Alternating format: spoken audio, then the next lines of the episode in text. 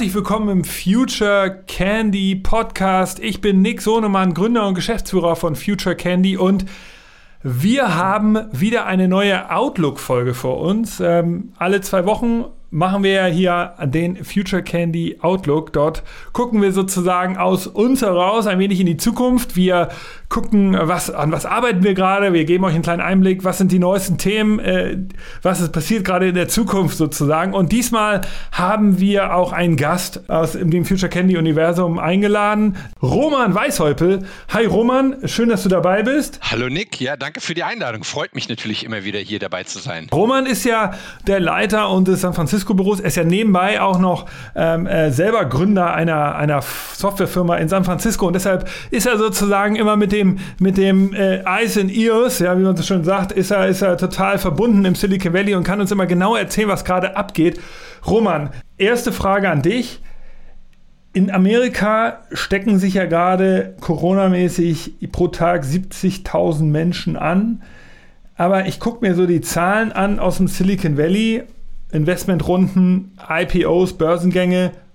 Und man muss sich fragen, Corona, war da was? irgendwie hat sich nichts geändert. Es ist genauso viel los wie in den letzten Jahren. Was passiert da gerade? Ja, das ist schon abgefahren. Also es ist ja alles anders, aber alles gleich, ja, so ungefähr. Ähm, wie natürlich, wie das immer so ist, das Silicon Valley ist, glaube ich, immer super in sich neu erfinden und sich anzupassen, weil du halt nur so Leute hast, die einfach nur mit allem, was gerade denen zugeschmissen kommt, einfach nur umgehen können, ja, weil sich alles immer anpasst.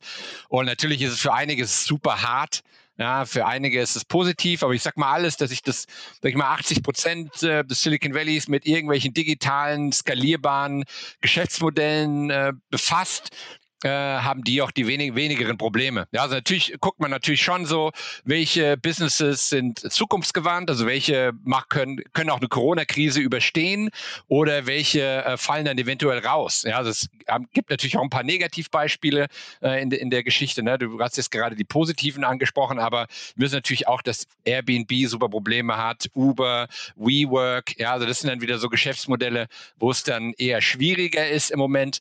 Aber da ist dann wiederum die Frage, ist, nie, wie voll sind die Kriegskassen? Ja, wie, wie voll sind die Kassen?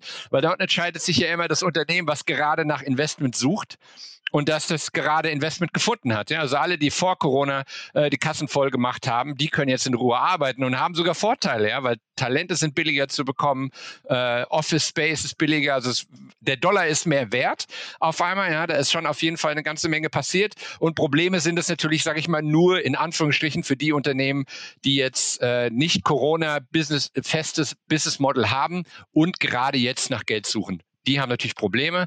Alle anderen ähm, äh, finden ihren Weg. Ja, also das ist ähm, egal, ob kleinere Firma oder größere Firma, äh, die versuchen sich da. Wobei natürlich das ist natürlich eine sehr, äh, versteht ihr alle, breit gefasste Aussage. Es gibt überall ähm, andere Beispiele natürlich auch.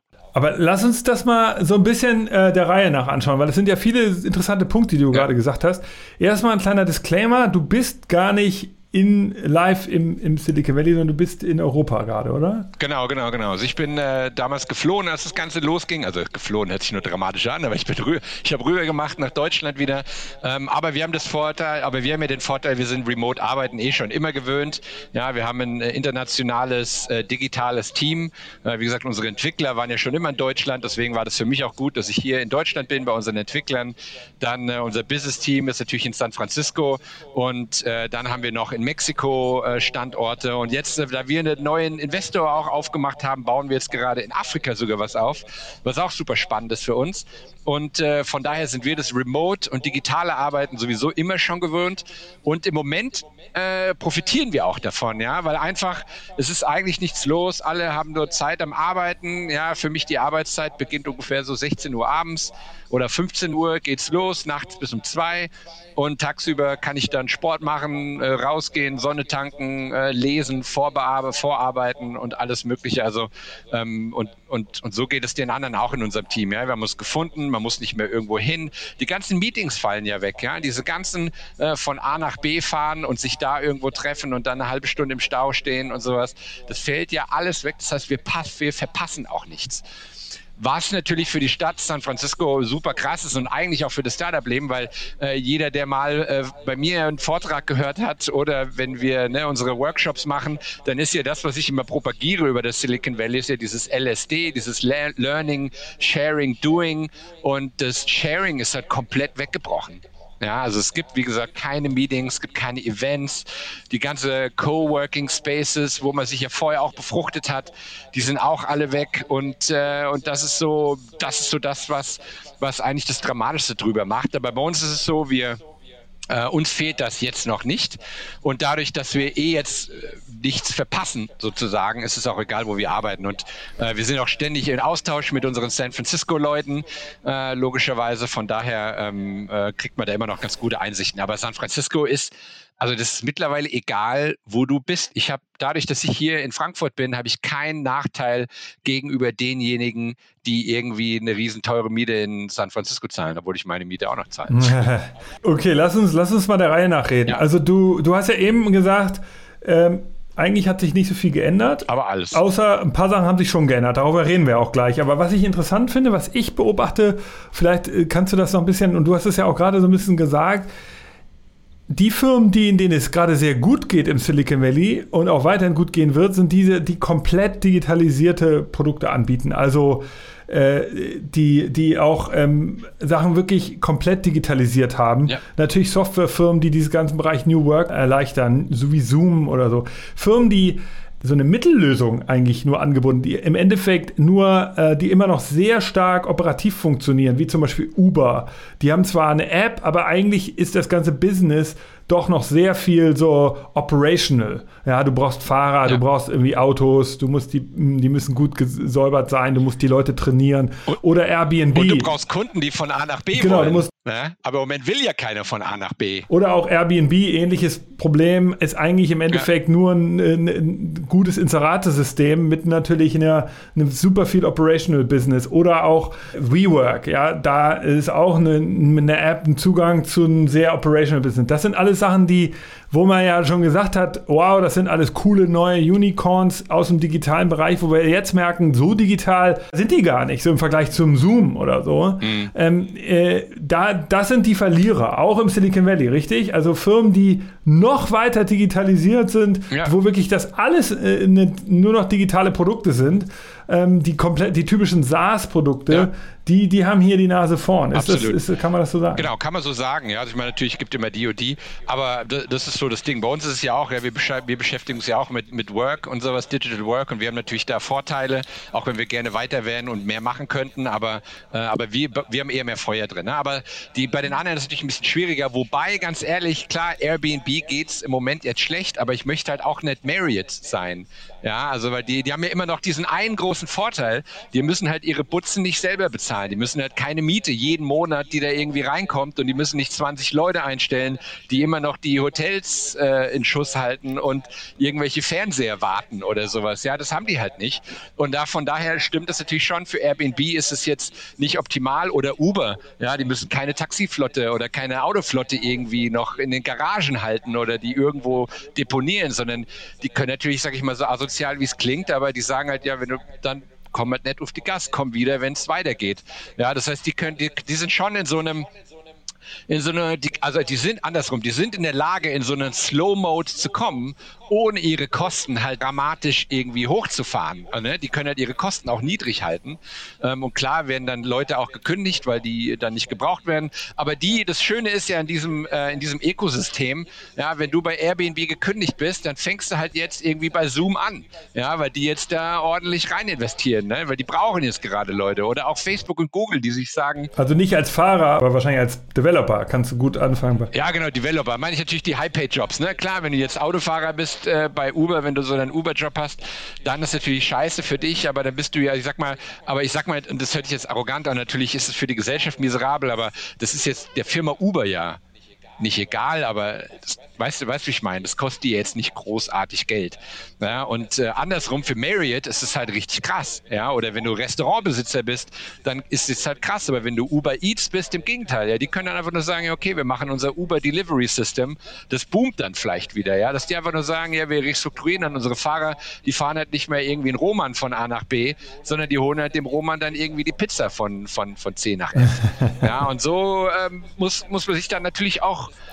und es dauert natürlich seine Zeit und ähm, so muss man sich dann da anpassen. Und so würde ich das halt machen. Und bei Airbnb zum Beispiel, ja, also wenn ich jetzt bei Airbnb wäre, dann würde ich natürlich schon auch gucken, dass du so eine, so eine schöne Urlaubsexperience einfach nur schaffst. Ja, so eine Remote, ja, so die Cottages, vielleicht kommt die jetzt. Ja, so die, die irgendwo in der Pampa eine Hütte haben oder ein Zimmer, wo du sagst, hier hast du mal Bock, einfach nur, gibt Internet, why are you in der, in der Stadt, wo du nur in der Butze hockst und vielleicht mal auf den, äh, auf den Balkon gehst, geh doch irgendwie so eine Ranch oder sowas, ja. Und natürlich ist es äh, massenmäßig, ähm, umsatzmäßig natürlich nicht das gleiche wie das, was vorher war, auch durch die Business Traveler, aber wenigstens kann Airbnb sowas machen oder kann Uber die, äh, die, die verfügbaren Dinge einfach nur umschwenken auf einen anderen Bereich, der vielleicht mehr benutzt ist. Marriott Hotel kann das halt nicht machen. Uber Eats ist ja tatsächlich auch äh, ein Riesen-Business jetzt geworden für die. Ja. Und das wollen die noch weiter, da investieren die ja sehr stark rein. Das wollen die erstmal natürlich weltweit äh, ausbauen, habe ich gehört. Und die wollen. Genau äh, ich weiß gar nicht, ob sie sogar ausgründen wollen, einen eigenen Börsengang planen. Das wäre mhm. natürlich interessant. Ich meine, Delivery Hero in Deutschland wird ja jetzt gehandelt als Nachfolger für Wirecard im DAX. Insofern ist, ist dann irgendwann Uber Eats, eine eigene AG oder sozusagen mit Börsen gehandelt an, an der, im Dow Jones oder so.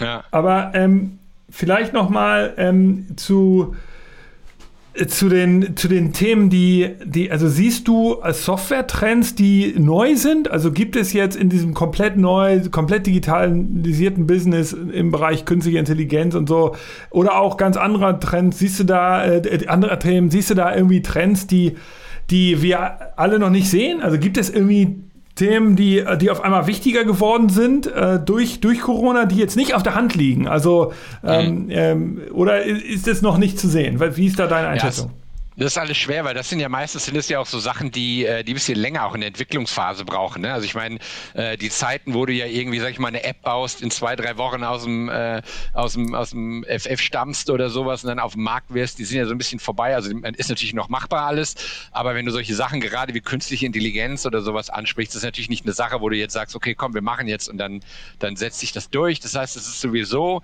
ein more long-term Project und äh, das hält sich auch im Moment so, zumindest so von äh, so wie ich das Ganze natürlich sehe. Aber das der, aber im Endeffekt wird das natürlich alles befeuert, ja, weil gerade die Digitalisierung, die ist jetzt, sage ich mal, beim letzten angekommen. Das ist ja das abgefahrenste. Ne? Also allein mit wem ich schon Zoom-Meetings gehabt habe, auch hier in Deutschland, ja, Leute, die die vorher irgendwie äh, nicht geschafft haben, die Maus zu bedienen, die sich noch ihre E-Mails von der Sekretärin haben ausdrucken lassen und sowas. Ja, das gab es ja auch noch hier in Deutschland. Äh, vor kurzem. Nicht so viel, aber die gab's. Und die passen sich jetzt alle an. Ja? Und diese ganzen Unternehmen, die haben halt jetzt richtig natürlich Druck auf der Digitalisierungsfront, weil sie da natürlich auch einsparen können. Ja, und wenn da natürlich die KI-Lösungen dann noch reinkommen, wo du dann noch mal effizienter und noch besser arbeiten kannst, dann, äh, dann kommt da noch mal ein richtiger Kicker rein. Und ich glaube, dass da viele Firmen daran natürlich arbeiten und äh, in, in vielen Meetings wird das dann auch befeuert. Also die, die an Geschäftsmodellen arbeiten, die das natürlich erleichtern, die das ähm, die das verbessern, die werden jetzt natürlich noch weiter gepusht und fühlen sich noch weiter bestätigt. Und da ist dann gespannt, wann das dann rauskommt. Ne? Also das ist, äh, ähm, das dauert ja auch immer, wie gesagt, so ein bisschen, äh, bis diese neuen ähm, Ideen dann rauskommen. Aber ich bin mir ziemlich sicher, dass da wahnsinnig viele Leute gerade in der Pivoting-Phase waren, ja, die jetzt irgendwie so März, April äh, noch so überlegt haben, die dann beim Mai, Juni, Juli gesagt haben, okay Leute, wir müssen jetzt zack, anstatt A machen wir jetzt B, ja, die dann fast 90 Grad Drehungen machen oder 180 180 Grad Drehungen. Und dann sind wir mal gespannt, wenn dann August, September, wenn die auf den Markt kommen mit, äh, mit neuen Ideen. Weil ja, also du, du glaubst, da sehen wir dieses Jahr noch äh, eindeutigere Signale. Das heißt, das sollten wir im Auge haben. Ja. Vielleicht erklärst du noch mal ganz kurz, ähm, oder vielleicht gibst du mal eine Einschätzung. Du kennst das ja so ein bisschen aus eigener Erfahrung und auch ihr habt ja als äh, äh, mit eurer Firma eine neue Investmentrunde auch gerade ge selbst geraced. Wieso ist es denn so, dass äh, das, was ich eingangs sagte, dass, dass die Investmentrunden nicht gestoppt wurden? Also man hätte ja vermutet, dass, dass jetzt Investoren sagen, oh Gott, äh, wir machen erstmal nichts mehr. Erklär das doch nochmal, warum ist das eigentlich so? Warum wird trotzdem weiter investiert? Ja, also erstmal war das natürlich so, ne? Also es wird mit der Corona-Krise quasi losgehen. Da haben auch viele von meinen Freunden und Bekannten und sowas, die haben gesagt, ja, äh, das war der Investor ist abgesprungen. Ja, und da gab es viele Berichte, wo die sagten, ja, der Termsheet war schon unterschrieben und alles, aber dann hat er äh, kalte Füße bekommen. Also es war natürlich am Anfang schon so, jemand, der kurz vor Abschluss war, sag ich mal, wenn du äh, im März das Ding zumachen wolltest, dann war es schwierig für dich. Ja, weil natürlich viele wussten nicht, was geht. Mittlerweile ist es wieder anders. Und der Hauptgrund meiner Meinung nach ist, das Geld ist da. Ja, das Geld ist einfach zu, äh, ist zur Verfügung. Es ist so viel Geld auf dem Markt. Ähm, man merkt ja, also so, so, blöd wie das klingt, ja, aber wir haben ja diese Schere zwischen Arm und Reich, ja, das geben die, die Haves und die Have-Nots. Und die Have-Nots, die haben so viel Geld und die können dir, wohin damit? Zinsen gibt nichts, ja, du kannst das Geld nicht auf die Bank bringen. Im Gegenteil, teilweise Strafzinsen sogar. Ja, und wenn du jetzt 30 Mille auf dem Konto hast, sage ich jetzt mal ganz blöd, was machst du dann? Ja, dann gehst du natürlich Immobilien, aber Immobilien sind auch so eine Sache. Ja, in San Francisco ist der Immobilienmarkt im Moment am runtergehen. Und dann ist halt die Frage, wie sich das entwickelt. Ja, ja, wenn jetzt es mit den äh, Riots überall in den USA weitergeht, ja, dann willst du dir in, in, in, Portland jetzt die schöne Wohnung in der Innenstadt halt holen, ja. Who knows, was da ist. Das sind ja auch nochmal gesellschaftliche Umrechnungen, die passieren, ja. Das heißt, Immobilien kannst du nicht alles in Gold machen.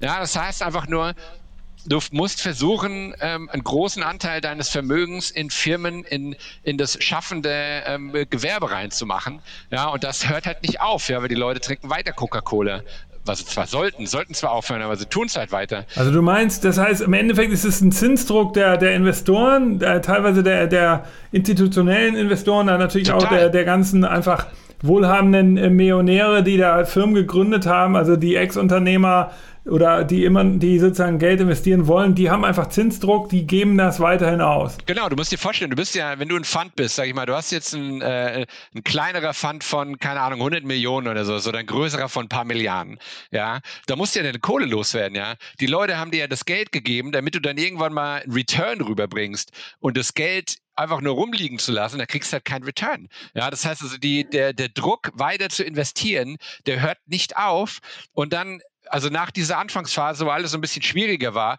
geht es dann halt wieder los. Ja, dann guckst du natürlich die Geschäftsmodelle anders an. Du hast vielleicht noch eine Spalte in deinem Excel oder in, deine, in deinem Programm, wo du das verwaltest, wo du halt äh, die Threads anders analysierst. Ja, also das kommt natürlich dann dazu. Aber der Dealflow ist ja der gleiche. Ja, du musst ja dein Geld raus dispersen. Das muss ja raus, muss ja äh, rausgeschickt werden, weil äh, auf ja. dem Bankkonto bringt es nichts und äh, musst natürlich ein anderes Threat Assessment sozusagen machen mit deinem Investments. Und wenn das es dann besteht, dann ist ja noch geiler. Äh, es, es gibt eine, eine, Anwaltskanzlei im Silicon Valley, die heißt äh, Fenwick. Die sind, äh, machen wohl, betreuen einige von den Investment Deals und ähm, die bringen regelmäßig so Reports raus. Und der aktuelle Report aus Mai 2020 äh, da, da sind halt Zahlen drin über diese Investment Rounds. Und das Interessante ist, im Jahr 2019 gab es pro Monat 65 Investment Rounds im Silicon Valley. Das sind also im Jahr 777. Ja, große Investment Rounds, also alles ab Series A. In den anderen Podcasts wird das ja erklärt, was Series A bedeutet, B, C, genau. D, E, also immer sehr große. Das sind einfach nur die, die Investment Rounds, nicht die nicht die Volumina jetzt gezählt und da sieht man also 65 gibt es pro Monat. Das sind also knapp 800 im, im Jahr, letztes Jahr. Und dieses Jahr sind es genau die gleichen. Also im, allein im Mai 2020 gab es 70 Investment Rounds, im April 2020 70, im März 54. Also ist alles sehr nah an den Durchschnittszahlen dran. Das Einzige, was ich beobachte, und das ist vielleicht, das unterstreicht ja auch nochmal das, was du eingangs gesagt hast, ähm, die meisten Investmentrunden gehen eben in Softwareunternehmen oder in Life-Science-Unternehmen. Nur wenige gehen, und das ist wirklich eingebrochen seit Januar, sieht man das hier, nur weniger, immer weniger geht in Hardware und Electronics. Also da sieht man schon, wie doch der Investmentmarkt reagiert. Da werden Gelder sofort umge, äh, umgepolt und zwar natürlich in, in Businesses, die absehbarer schnell auch ja. in Corona-Zeiten funktionieren könnten, nämlich Softwarefirmen und nicht Hardwarefirmen. Was schade ist, ich liebe ja Hardware, aber insofern, ähm, man muss jetzt schon, also es hat sich nicht viel geändert. Hardware ist eben leider ja. eingebrochen, dafür mehr Software. ähm, und Life Science. Man muss natürlich auch sagen, dass Hardware vorher einen riesen Boom hatte. Ja, also Hardware war ja, war ja ein richtiges äh, Mordsgeschäft vorher und von daher ist das vielleicht auch so eine gewisse Anpassung, die da, die da ein bisschen passiert ist. Ähm, weil gerade was vorher passiert ist, also mit, mit ganzen Drones und diesen, also ne, und, und VR und AR, da ist ja wahnsinnig viel Geld, das sind ja nur zwei Bereiche in Hardware geflossen. Und, äh, und, und das und da wurden natürlich auch viele Acquisitions gemacht. Das heißt also, viele wurden natürlich auch aufgekauft. Ähm, und von daher, ja, also ich will nicht sagen, es ist natürlich, dass sie zurückgehen, aber wird dadurch bestimmt auch befeuert. Ne? Aber klar, das ist auf der Thread Detection ist halt die Sache, ne? Wo er sich halt fragen würde, ne? Zum Beispiel, also wenn ich jetzt bei Facebook wäre, dann würde ich halt schon mir irgendwie überlegen, ob jetzt der Zeitpunkt ist, mal VR richtig zu pushen oder AR. Ja, weil jetzt hocken die Leute alle in ihren, in, auf ihren Sofas und jetzt musst du ein Conferencing-System reinbringen. Ja, und das habt ihr ja auch schon äh, bei euch äh, gemacht oder das hat der Future Candy schon richtig geil ähm, Beispiele gemacht, Case Studies, wie man mit VR ähm, richtig schöne, also wie man zusammensitzen kann sozusagen, ohne nur auf dem Monitor zu, zu hocken. Und da würde ich halt viel mehr Gas drauf geben, ne? weil so eine Chance wie jetzt, die kommt so schnell nicht mehr wieder. Ja, ja vor allen Dingen New Work ist wahrscheinlich genau das, was du jetzt ansprechen willst. Das, das, ist ja ein Riesenthema. Seit Monaten beschäftigen wir uns selber damit, inhaltlich für unsere Kunden. Da geht es ja um wirklich ganz viele Bereiche. Also es geht natürlich um diese ganzen Software-Themen. Wir haben über Zoom geredet, Teams von Microsoft und so weiter. Also diese ganzen Standards sind ja inzwischen schon äh, gar nicht mehr erwähnenswert. Aber was lustigerweise, was ich erwähnenswert finde, auf der einen Seite ist eben das Thema New Work, so diese ganze Speziallösung, also white, eine gute Whiteboard-Solution ja. äh, ist gar nicht so einfach. Was gibt es da für digitale Whiteboard-Solutions? Wie funktionieren die eigentlich und so weiter? Wie muss man seine Prozesse ändern für, für so Meetings, wenn man in Zukunft so digitale Whiteboard-Solutions machen ja. will? Da wird es dann allmählich schon schwieriger. Das sind Sachen, also so in, in dem ganzen, ich sag mal, äh, Advanced-Bereich, äh, da fehlen einfach Lösungen und da, äh, glaube ich, kommt jetzt vielleicht einiges und ich hoffe, im Oktober sehen wir vielleicht schon die ersten, was du gerade meintest, die Pivots aus den äh, Mai oder April oder März Zeiten von Softwareunternehmen ja. sehen wir wahrscheinlich im Oktober dann und ich hoffe, da wird irgendwas im New Work Bereich passieren. Was ich übrigens auch sehe im New Work Bereich ist ein ganz ganz anderes Thema, ist so dieses Thema eher so das Menschliche. Also wie kriegst du eigentlich so Energielevel, Inspiration, Ernährung, ähm, Bewegung, so da ähm, äh, Ausgleich. Wir sind als Menschen nicht gemacht für diese für diese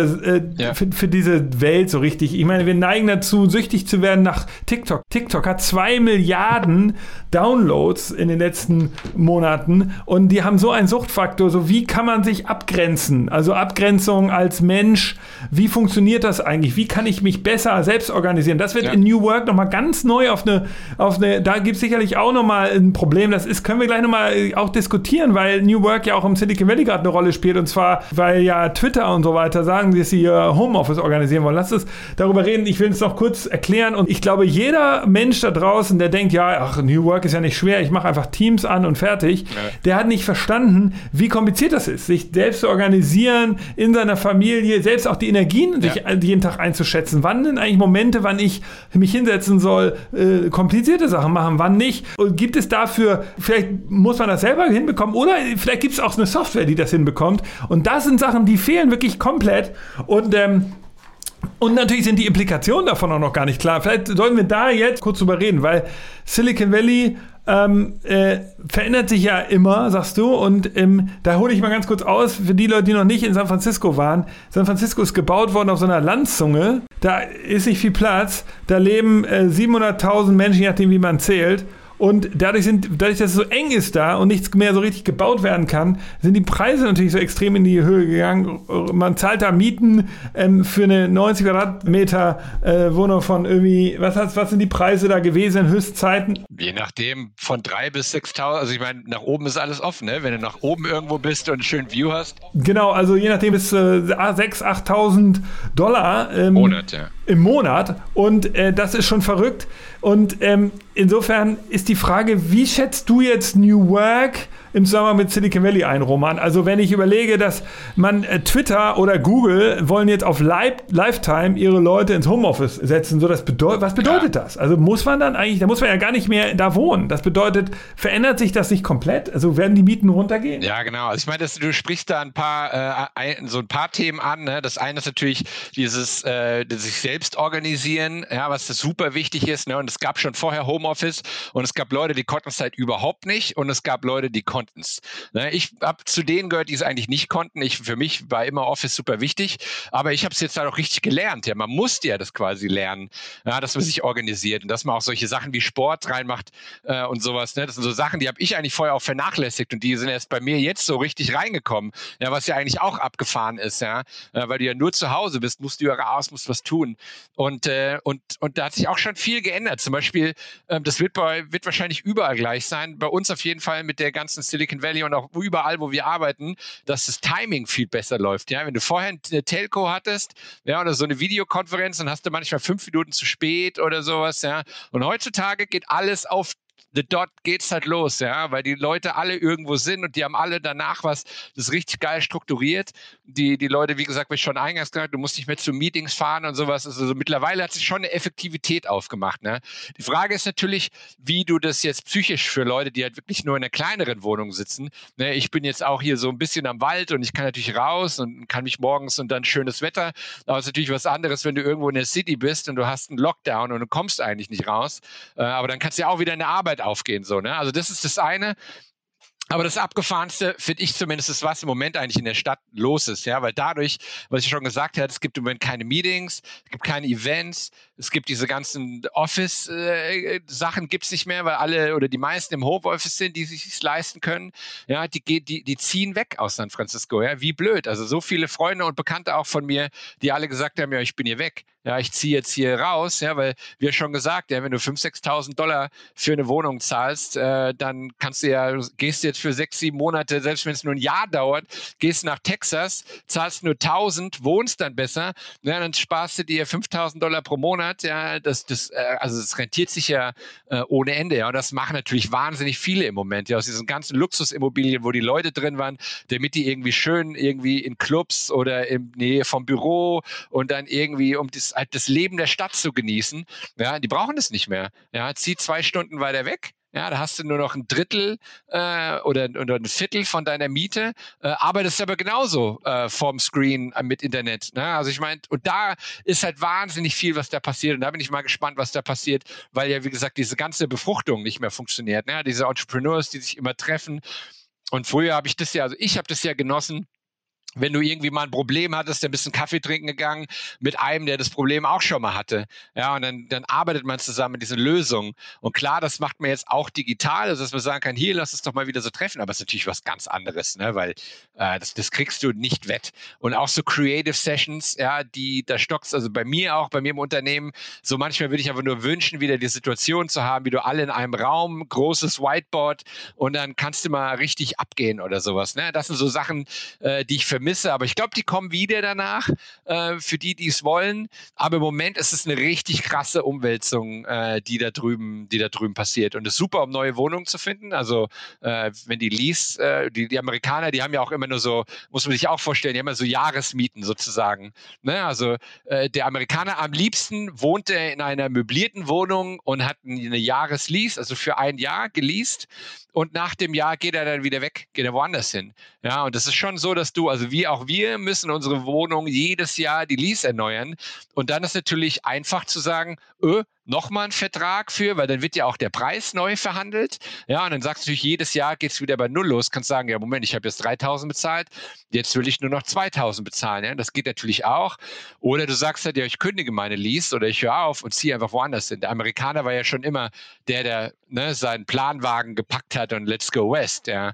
Der ist halt nicht so in Deutschland, wie ich wohne seit 20 Jahren in meiner Wohnung. Das kennt er gar nicht. Ja, und deswegen ist, der, ist es für die sowieso so Äh, außer natürlich die, die vorher immer Rent Control hatten, ja, die natürlich vorher immer so eine billige Miete haben, die quasi nicht rausgehen konnten, weil die was Gleiches nirgendwo anders in der Nähe gefunden hätten. Aber da ist im Moment so viel Bewegung drin in dem Markt. Und äh, also wir haben ja auch Freunde von uns, die Coworking Spaces machen, die haben auch alles erstmal auf Eis gelegt. Ne? Die waren auch kurz davor, eine Finanzierung ab abzumachen. Die wollten ein Gebäude kaufen und allem drum und dran. Und äh, die, da ist natürlich äh, alles auf Eis gelegt worden. Ne? Weil also Immobilieninvestoren sind, sind im Moment äh, nicht so glücklich wahrscheinlich. Aber interessant, interessant. Also das wird ja wirklich was verändern. Da sieht man, wie, so, wie sozusagen nachhaltig dann äh, das Silicon Valley da sozusagen einen wichtigen Vorteil verliert. Eben diese Nähe, dass man eben immer so in diesem sehr engen Platz äh, ja. wohnt und dann auch sofort sich austauschen kann, dass das natürlich erstmal wegfällt, ja. Äh, ist natürlich äh, dann, dann kein Argument mehr, dahin zu ziehen. Dann kannst du halt sagen, ja, dann, dann muss ich jetzt auch nicht da wohnen. Der, der, die Investoren müssen sich ja daran gewohnen, dass die, die Unternehmen, die sie investiert haben, oder die Leute, die da arbeiten, dass die gar nicht mehr in der Nähe sind. Und auf einmal fehlt vielleicht auch der Austausch. Das, was du sagst, dass man irgendwie, dass ich ja auch selber auf unseren zahlreichen Reisen erlebt habe, dass man irgendwie in eine Bar geht und da jemand sitzt, der da halt bei irgendeinem Startup arbeitet und du sofort mit dem in so einen Business Talk kommst. Ja. Solche Sachen, die, die fehlen wahrscheinlich oder werden sich vielleicht verändern. Genau, genau, genau. Das ist im Moment so ganz komisch. Und das sind natürlich, sag ich mal, Einschränkungen, die erst später kommen. Ja, das merkt man wahrscheinlich erst so in einem halben, in einem Jahr oder sowas, ja.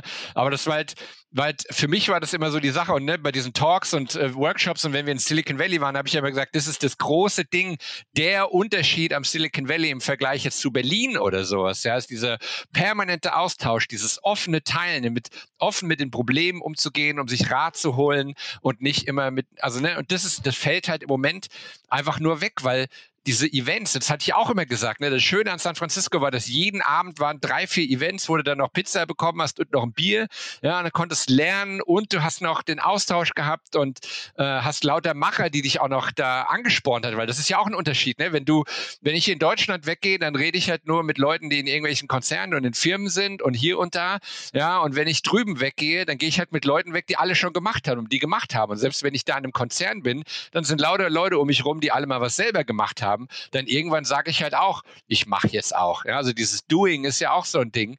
Ähm, und das, aber das kann man natürlich jetzt noch nicht sagen, wie sich das äh, ausspielt. Aber ich würde so eine, meine Prognose wäre, wenn das so weitergeht, also wenn diese Flucht weitergeht, dass die Leute aus dem Silicon Valley rausgehen ähm, und wenn das noch weiter so bleibt, ich glaube allerdings, sie kommen alle schnell wieder. Ja, ganz ehrlich. Also sobald da äh, der, der, ähm, äh, ähm, der sobald das wieder geht, sobald das los, wieder an, solange die Maschinerie aufläuft, dann glaube ich, werden wir da zu einem Back to Normal. Die Events wird es immer geben, die Coworking Spaces wird es auch geben, weil das ist so natürlich im Entrepreneur oder im Unternehmertum quasi drin, ja, in einem eigenen Gebäude sitzen, das ist halt langweilig, aber mit vielen anderen Leuten in einem Gebäude sitzen, das ist halt viel mehr, äh, da geht halt mehr Interaktion, geht mehr ab. Und von daher glaube ich, jetzt das WeWork-Modell äh, wird wird, wird sich verändern, aber es wird weiter, also es wird nicht kaputt gehen. Ähm, die Leute werden nicht wieder in ihr eigenes Einzimmerbüro äh, wollen. Ja, ähm, das ist nur vorübergehend. Aber da bin ich mal gespannt, wie lange das sich. Aber, aber zu WeWork habe ich gleich noch mal eine, eine große Frage. Ja. Ich habe geglaubt, ähm, dass wenn jetzt viele Büros hier auch in Deutschland äh, geschlossen werden, weil natürlich auch Leute merken, ähm, selbst PSA, der französische Konzern, der, der einzige, von dem ich das jetzt weiß, der hat wie Twitter ja auch gesagt, du, wir müssen niemanden mehr ins Büro holen. Das ist Lifetime Homeoffice. Ähm, mehr und mehr Firmen könnten ja in Europa jetzt sagen, du, das hat gut funktioniert, diese ganze Homeoffice-Sache, wir, wir reduzieren einfach die Flächen ähm, und, und wir haben irgendwie, keine Ahnung, ein ganzes Haus mit, mit 15 Stockwerken, dann nehmen wir einfach fünf Stockwerke weg oder, oder, wir, oder zehn und der Rest, da kündigen wir die Verträge. Und die Mitarbeiter, die jetzt noch ins Büro kommen wollen, die können dann in die Flächen. Und wenn wir halt mal mehr Mitarbeiter haben, dann müssen wir halt ausweichen auf WeWork. Und da wäre meine These gewesen, dass eigentliche Gewinner doch am Ende WeWork sein könnte von dieser ganzen Krise. Wie siehst du das? Ja, kann, kann ich dir recht geben. Es kommt natürlich immer darauf an, wie sich das, wie sich das äh, verhält. Ne? Aber absolut, der Trend geht davon, dass die, dass die Firmen in Zukunft, die werden nicht mehr für jeden Mitarbeiter äh, eine bestimmte Quadratmeterzahl einfach einplanen. Oder bestimmt werden die immer, aber die werden nicht mehr, jeder Mitarbeiter wird immer ein Desk bekommen, so ungefähr. Ja? Ich glaube schon, dass, dass die da viel flexibler sind und die können sagen, hey, wir werden in Zukunft immer vielleicht, sag ich mal, ein Drittel im Homeoffice haben. Das heißt, wir müssen das Ganze so umbauen oder wir müssen die Büros so anpassen, dass halt eh das so Floating Desk mäßig ist, was Lufthansa ja schon vor Jahren gemacht hat. Na, was natürlich jetzt so ein kleiner Nachteil ist, weil alles offen ist, aber sobald Corona vorbei ist, haben die ja diese Flexible Work und die können quasi mehr Leute in das bestehende Haus reinbringen, wobei bei Lufthansa, die müssen wahrscheinlich eher Leute rausbringen. Aber wenn du jetzt zum Beispiel Deutsche Bank bist oder sowas, ne, die da ihr Soll und Haben, ihre fetten äh, Häuser da haben oder die Firmen, die viele Bürojobs haben, die können natürlich sagen, okay, wir bauen das Ganze um und anstatt, sage ich mal, für 1000 Mitarbeiter einen Arbeitsplatz äh, hinzubringen, brauchen wir nur noch für 500 oder für 600 oder vielleicht sogar auch nur für 400 oder 300.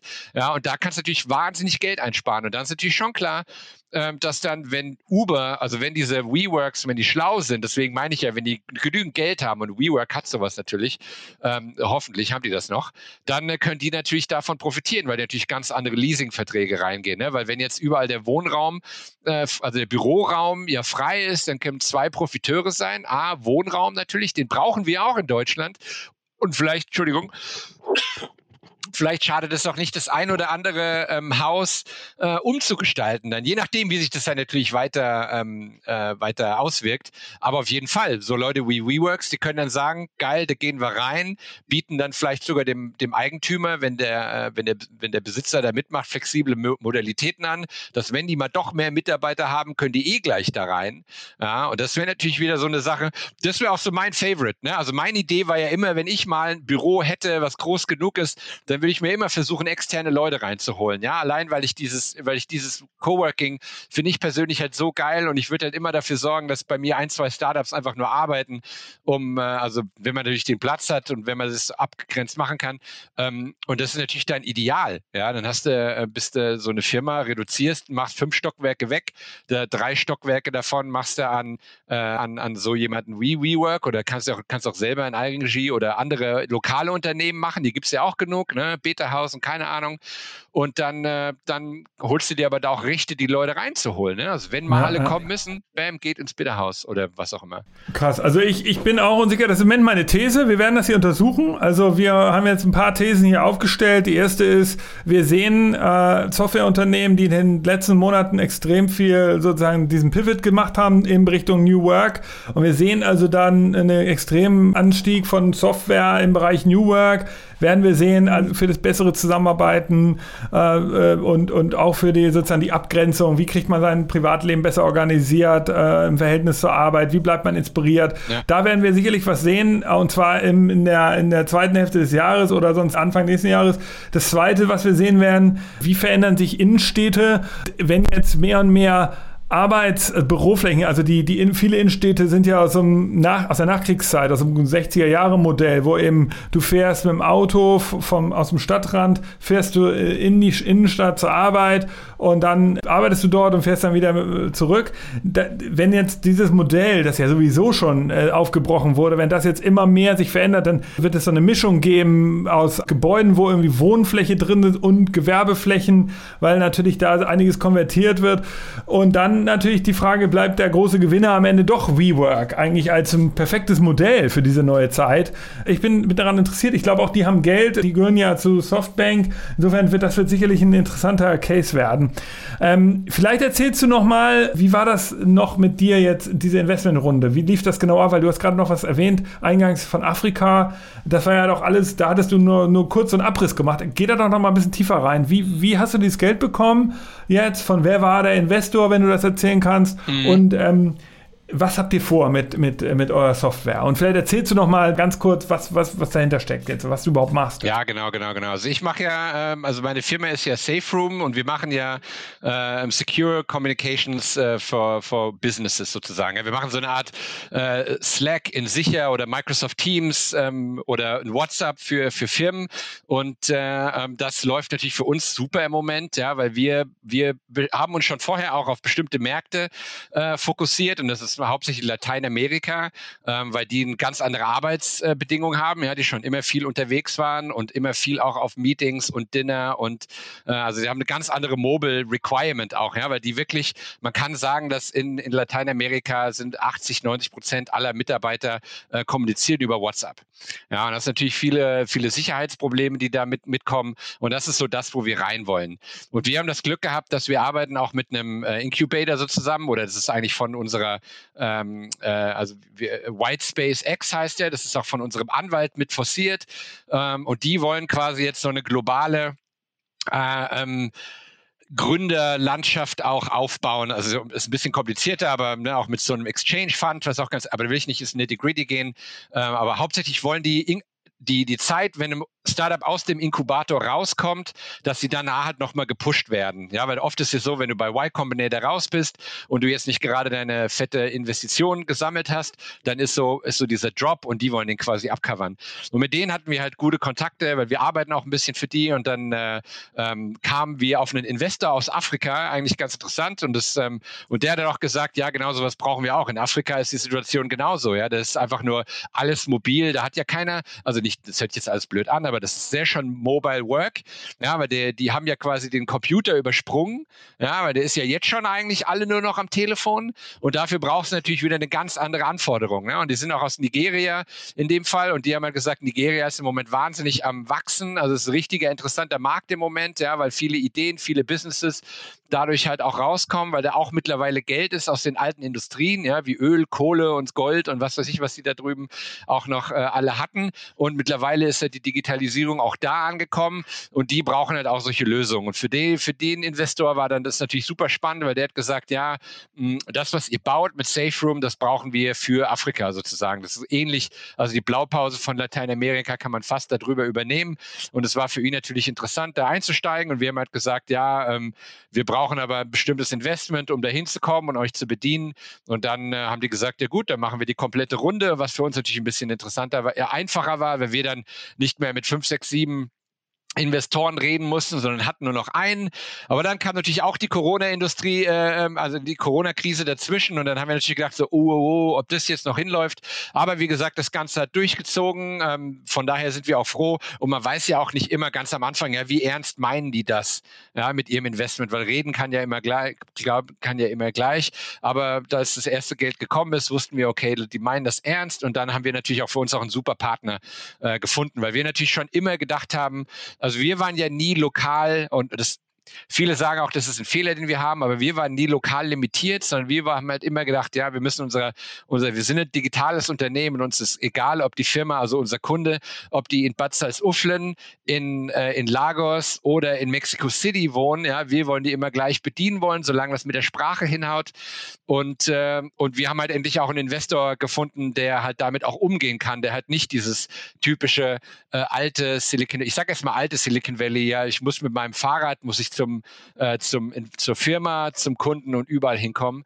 Und äh, das war für uns super. Von daher war das für uns geil, vor allen Dingen jetzt zu der Zeitpunkt auch, weil wir haben jetzt äh, ein bisschen Geld eingesammelt und können auch jetzt einstellen und haben natürlich auch in der Lage, jetzt vielleicht auch den Markt besser zu bedienen, weil auch viele äh, entlassen worden sind. Ja, und wenn wir dann unseren äh, Designer, unseren UX-Designer gefunden haben, dann war das für uns jetzt ideal, ja, weil wir halt in so einer in so einer Zeit äh, den finden konnten, der A top ist, B bezahlbar für uns ist. Und so schlängelt sich das da halt durch. Und so hoffen wir, dass wir jetzt, sage ich mal, Nutznießer davon ist, dass wir unsere Hires, die wir jetzt machen, ähm, sage ich mal, selektiver machen können.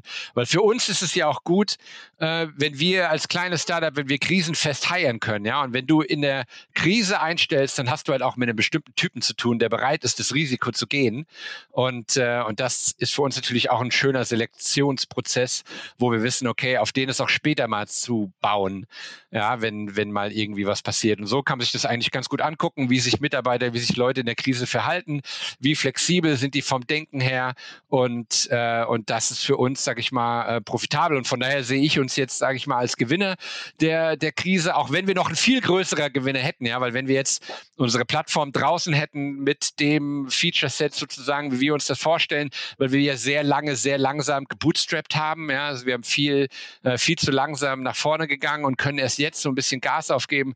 Und wenn wir natürlich jetzt schon da wären, wo wir sein wollten, dann könnten wir jetzt natürlich mit einem richtig schönen Boom in den Markt reingehen. Aber wir glauben nicht, äh, ähm, dass wir die Chance verpasst haben. Von daher bist du eh Optimist. Ne? Als Gründer bist du immer Optimist.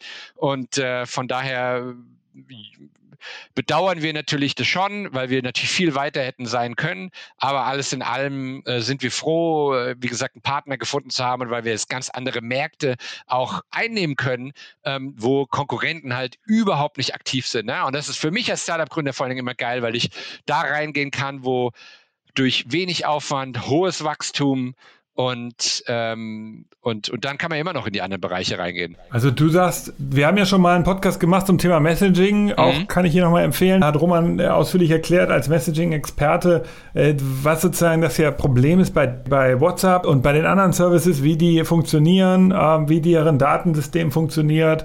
Und ihr seid ja mit eurem Secure Messaging Service, stoßt ja in diese, diese Lücke, dass man eben wirklich sicher gehen kann, dass man da kommunizieren kann, ohne dass irgendwie Daten von euch mitgelesen werden. Ja, super. Und das ist natürlich perfekt. Das wäre natürlich jetzt genial, wo immer mehr Firmen. Das heißt, ihr sagt, ihr seid einen ganz genau. kleinen Tick zu spät, aber das Bedürfnis ist ja jetzt geweckt. Also da sehe ich ähnlich wie du. Äh, allen wird klar, diese ganze New Work-Sache, und da haben wir ja eingangs drüber geredet oder im Anfang des Podcasts, ja. da fehlt eben noch so viel. Da seid ihr eigentlich ein, ein Puzzlestein in dieser Lücke.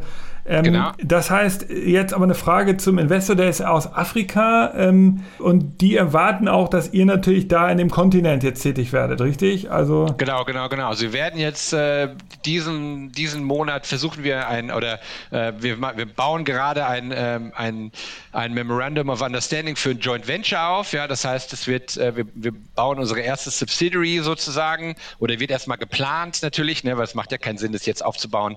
Aber im Endeffekt, ja, wir fangen jetzt an, wirklich äh, in Nigeria ähm, äh, unsere Subsidiary aufzubauen oder erstmal natürlich muss der Markt analysiert werden, genauer. Also es muss ja. Also eine Tochterfirma meinst du? Genau, genau. Joint Venture, das besteht dann zur Hälfte aus uns und Hälfte aus denen oder wir wissen noch nicht genau, oder 70, 30, je nachdem, wie wir das halt machen wollen. Ähm, das wird jetzt halt gerade alles, sag ich mal, äh, verhandelt und dann fangen wir halt an, äh, den Kontinent ähm, oder dort reinzukommen. Ne? Und das ist für uns natürlich super geil ist, weil äh, ich komme da natürlich alleine nicht rein. Ja, aber mit einem Partner, der da schon drin ist und dieses Platform Capital, die wirklich wirklich über, über, über halb Afrika super schon vernetzt sind, ja, ähm, ist es halt auch dann einfach für uns an Kunden zu kommen. Ja, weil wir das A müssen wir das nicht selber machen, sondern dafür gibt es dann halt Leute, ja. Und das, wir teilen uns das auch natürlich alles, ähm, auch die Kosten, beziehungsweise das wird dann, also wie genau die, die äh, Details weiß ich selber auch noch nicht, aber auf jeden Fall so, dass wir das halt angenehm rüber liefern können, unsere Services und äh, dort dann halt wachsen können, ohne dass jetzt, sage ich mal, wir jetzt da zehn Leute einstellen müssen ja, direkt. Ja, ja. ja, und das ist natürlich erstmal für den Anfang vor allen Dingen geil. Und wenn es dann natürlich weiter wächst, wenn das cool ist, dann können wir natürlich auch das, das Ding schneller hochblasen. Vor allen Dingen, weil der Investor, der will ja dann auch weitermachen. Ne? Das ist ja sein Initial Investment. Und äh, wenn wir dann da mehr machen brauchen und wenn der läuft, es geht, dann wird, kann er, dann wird er natürlich auch nachlegen. Ja. Und das ist ja oft so, wenn du einen größeren Investor hast, mit dem du halt was vorhast, mit dem du eine gleiche Vision hast, dann legt er halt auch nach. Ja, und dann musst du halt nicht wieder bei Neuem anfangen. Und das ist, sage ich mal, ein, ähm, eine tolle Situation für uns jetzt, dass wir mit einem institutionellen Investor sind. Also jetzt nicht einfach nur, äh, ein, ein, äh, vorher hatten wir auch viele Investoren, die, ich sag mal, äh, wohlhabende Menschen, ja, die dann, äh, die da halt rein investieren wollen, die, sag ich mal, die das, in, die das Risiko in ihrem Investmentportfolio einbauen. Und jetzt haben wir halt unseren ersten, also eigentlich zweiter, aber unseren ersten richtigen, ähm, auch wenn er aus Nigeria kommt, aber das ist ja irrelevant, ja, und einen institutionellen Investor, der auch höhere Summen macht, der auch noch in Series Series A, Series B rein investiert, ja, der auch mehr in, in San Francisco ähm, aktiv wird, der sich auch global weiter aufbaut. Ähm, da sind wir halt drin, sag ich mal, von, von, von ziemlich früh an oder relativ früh. Und das ist für uns eine, eine also eine einmalige Chance, die auch passt. Aber muss natürlich auch sagen, die haben natürlich auch Glück, dass sie eine Firma haben wie uns, die auch dazu offen ist, ne? Weil die normale Silicon Valley Firma, die sagt halt Afrika, nee, geh nicht hin. Ja, ich muss erst mal hier aufräumen oder ich muss erst mal hier äh, in den Markt, äh, was ja auch je nach Markt auch richtig ja, ist. Ja. Ja, und ähm, von daher, man, Blaupause gibt es ja nie. Aber wir haben auf jeden Fall dafür einen super Partner gefunden und äh, also ja. ich meine, die erlebt man ja so ein bisschen, wie es funktioniert. Ich glaube, viele, die uns regelmäßig folgen, die, die erleben das ja mit. Äh, und da sieht man eben, dass das interessant ist. Also erstmal, dass man als deutscher Gründer gar nicht an Europa immer denken muss und auch nicht Amerika und auch nicht China, sondern dass man auch, dass es auch in überall irgendwie Potenziale gibt und dass manchmal das richtige Timing entscheidend ist und dass manchmal einfach dranbleiben muss. Also ich finde das geil, ich freue mich drauf. Nochmal für die deutschen Zuhörer, die Safe Room App, ähm, die kann man in Deutschland noch nicht downloaden. Also im Play Store habe ich sie jetzt nicht gefunden. Ja, man kann sie runterladen, aber noch nicht so richtig nutzen, ne? weil das nur für Clients ist. Wir haben so ein paar selektive äh, Beta-Clients, also Friendly Clients nennen wir das, die das dann gerne testen wollen und wo wir dann auch mal, wenn wir ein Update machen können oder sowas, wo es mal ein bisschen ruppiger wird, ähm, da, das machen wir hauptsächlich, aber ähm, wir bereiten das Ganze alles noch vor. Und Europa ist auch, das hört sich jetzt auch blöd an, aber auch durch die ähm, äh, durch die Daten, äh, ähm, obwohl wir natürlich da straightforward sind, weil wir uns gehören ja keine Daten, wir haben auch keine Third Parties drin, also wir haben keine Crawler oder sowas, die irgendwas analysieren oder keine Metadatensammler, äh, haben wir alles natürlich bei uns nicht drin. Aber ähm, äh, trotzdem ist für uns Europa immer noch so ein bisschen ähm, sind zu viele bremsenden Faktoren. Äh, was ich jetzt aber auch nicht schlecht finde. Ne? Für Europa ist es sicherlich super. Äh, für eine junge Firma natürlich, bis wir, da, bis wir da hinkommen, müssen wir halt mehr machen. Aber das ist ja auch okay, weil wir haben andere Märkte, wo wir uns ja. erstmal fokussieren. Die, wie gesagt, die lowest hanging fruit, die ist das, was bei uns, äh, was uns interessiert. Also quasi der, ich weiß gar nicht, gibt es da so in Deutschland so einen Ausdruck dafür, den am tief liegendsten oder den, den einfachsten Apfel oder wie sagt man da? Also das, das Einfachste, was du machen kannst, wovon ja. du einen Benefit hast. Ne? Du musst nicht immer gleich auf den Baum hoch, um da die Äpfel von der Sonne zu holen, sondern einfach nur, was ist dein erster, ja, the lowest hanging fruit. Und äh, das ist ja auch so ein Ding, womit sich viele halt äh, Startupler ähm, oder womit viele in Deutschland auch Probleme haben, weil die halt immer den ganzen Baum haben wollen und die wollen die Sonnen, die schönen roten Äpfel von oben haben. Aber manchmal sollte man sich halt erst unten zufrieden geben. Aber anyways, das geht wieder zu weit. Ja, aber ähm, danke. Also ich glaube, interessant ist ja, der, wir haben heute einiges berührt. Ihr seht, ähm, Silicon Valley äh, verändert sich auch und wir können dazu noch mal ganz kurz sagen als Teaser, wir machen eine virtuelle Reise in Silicon Valley, Roman und ich. Genau. Äh, die ist im September und zwar 14., 15., 16., Montag, Dienstag, Mittwoch. Wir machen das dann so, dass wir ähm, uns hier in Deutschland, also in Europa, Central European Time, um circa 18 Uhr schalten wir uns in, in eine Videokonferenz ein. Ihr werdet alle sozusagen im Homeoffice oder remote zusammengeschaltet. Dann gibt es eine kleine Eröffnungspitch von mir und Roman dazu, was passiert jetzt. Ähm, wir bestellen Essen für euch, äh, sodass ihr alle in euren, egal welche Städten ihr seid, ihr bekommt alle zur gleichen Zeit Essen geliefert. Ihr bekommt auch ein Überraschungspaket, wenn ihr äh, sozusagen im Vorhinein, wahrscheinlich in der Woche vorher, wo so ein paar Utensilien sind, die man halt in San Francisco normalerweise hätte. Und dann äh, so, so kriegt man so ein bisschen Feeling für das Ganze, auch wenn man remote dabei ist. Ab 19 Uhr, das ist dann 10 Uhr in San Francisco, äh, schalten wir Video äh, zum ersten, zum ersten Speaker. Dort gibt es dann mehrere Speaker. Es wird eine kleinere Runde sein. Äh, wir machen wahrscheinlich sozusagen nur 10 bis 15 Teilnehmer und dann kommen die Speaker äh, eben und erzählen uns, was, was sie gerade da drüben live an, äh, erleben, wie sie natürlich einmal das ganze Thema Corona da live vor Ort erlebt haben. Roman hat es ja schon gerade ein bisschen erzählt, aber er, er ist ja jetzt gerade in Europa. Aber äh, das das eine, zum anderen erzählen sie einfach ganz konkret, an was arbeiten sie da, was kann man lernen. Also nicht nur das Thema Corona spielt eine Rolle, sondern ganz im Gegenteil, wir reden über grundsätzliche Features, was das Besondere, ihr lernt es sozusagen first hand. Das endet dann so gegen 21 Uhr und dann treffen wir uns alle am nächsten Tag wieder gegen 18 Uhr und dann kommt der zweite Speaker. Wir machen aber auch wirklich eine eigene Reise. Wir werden dort äh, den den, Stanford Campus dort anschauen. Wir werden die wichtigsten Highlights des Silicon Valleys sozusagen visuell erleben zumindest. Und all das ist ein kleiner Teaser für natürlich die nächste Reise, die wir auch planen. Die Atlantikflüge werden ja jetzt wieder erlaubt, also in 2020. Aber wir werden natürlich mit der Firma Future Candy keine Reisen in diesem Jahr anbieten, sondern die wahrscheinlich und hoffentlich dann im nächsten Jahr,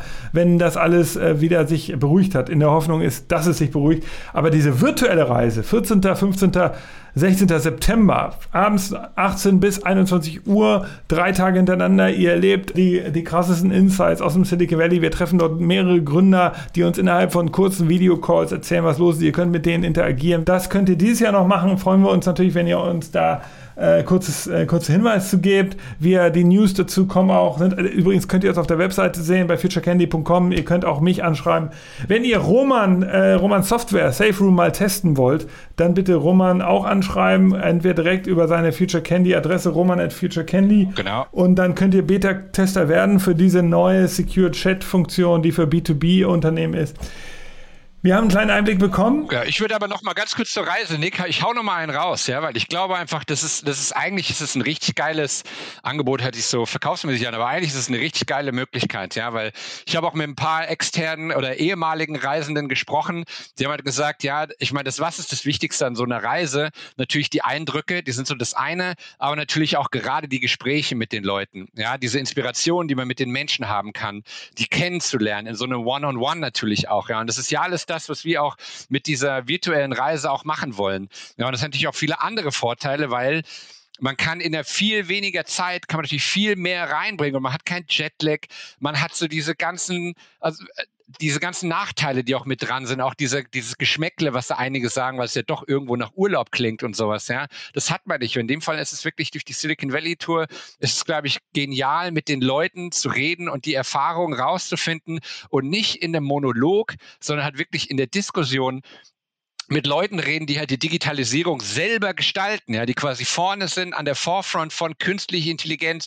Na, ich meine, wenn wir mit Noah zum Beispiel, ja, der, der, der Professor ist, der da an seinem KI-Startup arbeitet, ja, der quasi mehr übers Gehirn weiß als mancher Googler so ungefähr. Ja, und, äh, und natürlich auch in den Möglichkeiten und auch mit Stefan Kroschupf, ja, der schon seine 500 Millionen Firma gekauft, äh, aufgebaut hat von null auf dem. Und das glaube ich, das, das ist das Geile eigentlich, ja, dass ähm, ohne den Flug, also auch viel günstiger natürlich, ohne Flug, ohne Stress, ohne Jetlag, wirklich eigentlich ähnliche bis gleiche Kontakte machen. Ähm, genau. Das ist, also eigentlich weiß ich gar nicht, warum man das nicht machen sollte, wenn man sich darüber interessiert. Gerade für die Kunden, die, also die, die Silicon Valley Reise, die wir sozusagen physisch machen mit Flug, äh, die kostet ja 6000 Euro. Äh, ähm, natürlich dann mit Hotels und so, das ist dann alles inkludiert. Ähm, und die Anreise ist nicht inkludiert, die gehört, kommt noch on top. Also für so eine Reise mit uns muss man schon so 7.000, 8.000 Euro ausgeben. Jetzt kostet das Ganze im Early Bird Package nur 550 ähm, für die drei Tage. Also wenn ihr Lust habt, ähm, freuen wir uns natürlich, wenn ihr dabei seid. Das ist wirklich ein geiler, geiler Einstiegskurs und das überhaupt mal kennenzulernen, überhaupt mal zu verstehen, wie tickt das Silicon Valley. Und äh, wir haben ja heute darüber geredet, wie es sich verändern wird bevor ihr sozusagen darüber nachdenkt, was sich alles verändert, solltet ihr nochmal verstehen, was, was sind eigentlich die Kernbausteine. Einiges kam ja hier schon im Podcast, darüber haben wir ja schon geredet, zur Sprache kam schon hier. Äh, wir wollen aber jetzt natürlich mit denen, mit einigen der Gründer dann persönlich reden. Das machen wir dann da auf der Reise. Das sind auch Leute, die wir nicht in die Podcasts holen, sondern die ihr nur exklusiv auf der, auf der Reise erleben könnt. Okay, Roman, Danke für, für dein Update. Gerne, gerne. Ähm, das war der Future Candy Outlook. Nächste Woche haben wir wieder einen äh, richtig coolen Gast äh, und zwar ein Startup aus Berlin. Die denken über das Thema Nachhaltigkeit nach. Wir freuen uns, wenn ihr wieder einschaltet. Wir hören uns wieder. Vielen Dank. Tschüss. Danke. Tschüss.